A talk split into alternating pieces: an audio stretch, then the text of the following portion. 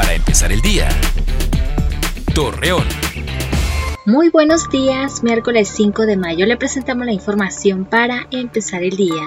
Higinio González Calderón, secretario de Educación en Coahuila, dio a conocer que se está analizando con las autoridades sanitarias el protocolo de salud para que los estudiantes puedan integrarse a clases de manera semipresencial el próximo ciclo escolar.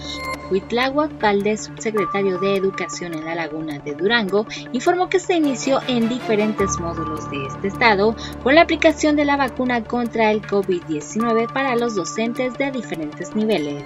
Según el analista político en Torreón Raúl Blackeller, indicó que a raíz de la pérdida de empleos por el COVID-19 y evitar una campaña exhaustiva, han sumado a la postulación de algún cargo político a personal del medio del espectáculo.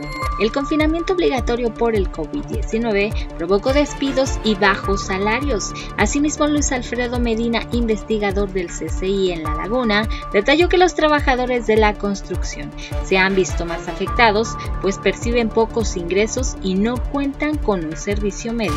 Hoy se conmemora en México la Batalla de Puebla, acontecimiento más importante de la historia del país, por el triunfo que obtuvo el ejército mexicano sobre el invasor francés.